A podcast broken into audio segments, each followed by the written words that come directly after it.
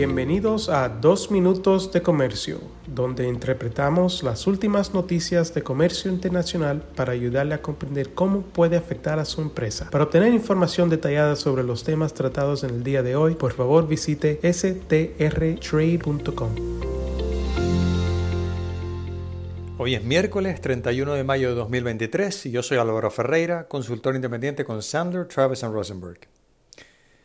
Esta noche voy a cenar con mis dos hijas en un restaurante de reconocido prestigio, y es muy posible que pida unos camarones al ajillo, o tal vez a la parrilla, o unos espagueti con camarones. Y ustedes tal vez se preguntarán que por qué estoy obsesionado con el camarón. Y les digo que no es una obsesión, sino que el Departamento de Estado de los Estados Unidos recientemente certificó que 36 países y una economía cumplen con los requisitos de la sección 609 de la ley 101-162, lo que les permitirá seguir exportando camarones silvestres, es decir, aquellos capturados en la naturaleza, a Estados Unidos. Y por eso estoy pensando en el camarón. La sección 609 prohíbe la importación a los Estados Unidos de camarones capturados en la naturaleza o de productos de camarones capturados con tecnología de pesca comercial, a menos que el Departamento de Estado certifique ante el Congreso de los Estados Unidos que Primero, que la nación que captura dichos camarones ha adoptado un programa regulatorio que regula la captura incidental de especies relevantes de tortugas marinas en el curso de la captura comercial del camarón, que sea comparable al programa en vigor en los Estados Unidos y que tenga una tasa promedio de captura incidental comparable a la de Estados Unidos. O dos, que el entorno de pesca específico de la nación de captura no supone una amenaza de captura incidental de tortugas marinas en el curso de la captura de camarones. El Departamento de Estado realiza estas certificaciones anualmente y las fundamenta en parte en visitas de verificación a los países exportadores. Este año, el Departamento de Estado ha certificado que 11 países tienen programas de protección de tortugas marinas comparables al de Estados Unidos, y entre ellos hay 8 países latinoamericanos que son Colombia, Ecuador, El Salvador, Guatemala, Honduras, México, Nicaragua y Panamá. Además, el Departamento de Estado ha certificado que 25 países y una economía tienen entornos de pesca que no representan un peligro para las tortugas marinas, y entre ellos hay seis países latinoamericanos.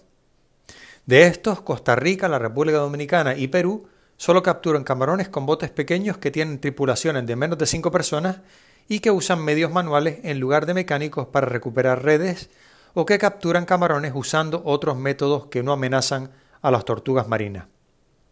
Mientras que Argentina, Chile y Uruguay solo tienen áreas de pesca de camarones en aguas frías donde el riesgo de capturar tortugas marinas es insignificante. El formulario DS-2031, Declaración del Importador Exportador de Camarones, debe acompañar a todos los envíos de camarones y productos de camarones procedentes de estos países.